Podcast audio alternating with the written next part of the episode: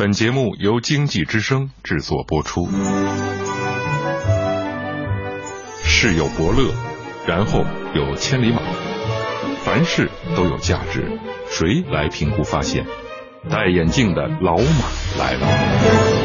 我是老马，哎，给我六分钟，我只说有价值的话题。周一到周五有腔调的财经杂谈，老马价值观。好，我是老马，老马价值观有腔调的财经杂谈。目测华为今天要火呀！如果不出所料，这事儿很有上头条的潜力。华为荣耀总裁赵明说，华为要在五月二十八号这一天销毁上万台手机，价值超千万元。为什么呢？据赵明说，荣耀这批手机是运输途中发生了非常罕见的货柜车轮胎起火事件，导致一批手机受到高温影响。为保证不留任何质量隐患给消费者，华为荣耀决定销毁这些手机。此前，华为已经销毁了一批，加上这次，一共一万七千多台吧，价值近两千万元，这损失不小啊。不过，我一会儿会告诉你，华为人这两千万元的广告费太值了。伟大的企业总有其相似之处，时下已有很多人把华为的举动跟当年张瑞敏砸冰箱那事儿相提并论。一九八五年，张瑞敏到青岛电冰箱总厂当厂长。有一封顾客来信引起了张厂长的重视。信上说要买一台冰箱，结果挑了很多台都有毛病，最后勉强拉走了一台。对库存冰箱一检查，张厂长发现有七十六台缺陷冰箱，就把员工召集到车间，这怎么办呢？有职工就说了，产品不影响使用，不如便宜点处理给员工吧。当时一台冰箱的市价是八百元，相当于一个职工两年的收入。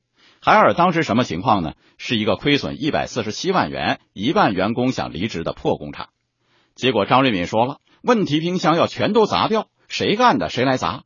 张瑞敏领头，咣当，亲手砸了第一锤，心疼啊！很多员工当时就流下了眼泪。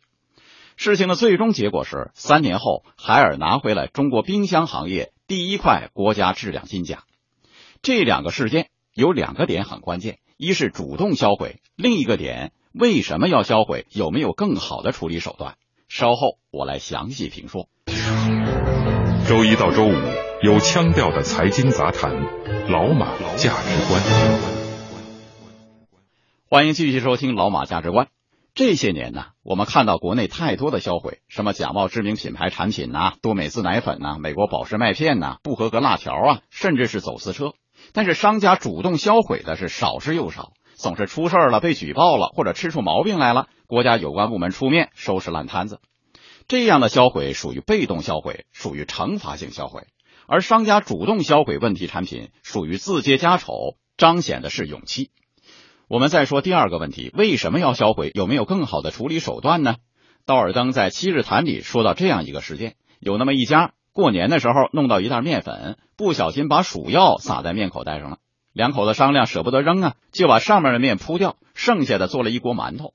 一家人都中毒了，男人先给毒死了。那女人痛哭一场，心想饺子用面少，就包饺子吧。包了饺子又毒死一个儿子。这一回他再也不敢吃这面了，拿去喂牛。不用说，这牛又给毒死了。这其实是一个真实事件。有些东西该销毁就要销毁。什么过期食品、毒奶粉、问题胶囊、未经批准的转基因农产品也不行，这些玩意儿不销毁，害人无数啊！我亲眼见过有面包店把发霉的面包剥了皮儿，涂上奶油重新烘烤，这已是良心有问题。那有人说了，那些走私车还是有利用价值的吧？比如沈阳海关曾经销毁十二辆高档品牌走私车，什么奔驰、凌志、尼桑啊，都价值不菲。很多人看着可惜，便宜点卖给我不行吗？不行。之所以销毁，也是因为安全问题。这种车大多是改装车，这要是开沟里去了，也是人命关天呐。当然，鲁迅也说到，很多东西要区别对待。得来一所大宅子，别因为厌恶旧主人一把火烧掉。阿房宫不是被项羽一把火烧了吗？这太祸害东西了。看见鸦片，只送到药房里去，以供治病之用。不过这事儿，林则徐可能不这么看，就怕前脚送去药房，后脚这鸦片又送回给洋人了。销毁了，不仅昭示决心，也断了某些人的念想。难道华为人不知道手机还有利用价值吗？张瑞敏不知道问题冰箱也还是冰箱吗？按照张瑞敏当时的说法，我们要确立质量方面的一种理念：有缺陷的产品就是废品。异曲同工，赵明这样说：荣耀一贯坚持极致品质和极致体验，所以我们不允许任何有隐患的手机流入市场。老马以为，这世界上最容易被销毁的产品其实是诚信。走下坡路容易，走上坡路难呐。所以，中国企业家能有这样的气度和胸怀，拿诚信营销，这实在是值得大大张扬的事儿。点赞。您对这事儿怎么看？欢迎通过微信公众号“老马价值观”发表高见。以上，老马价值观，明天接着谈。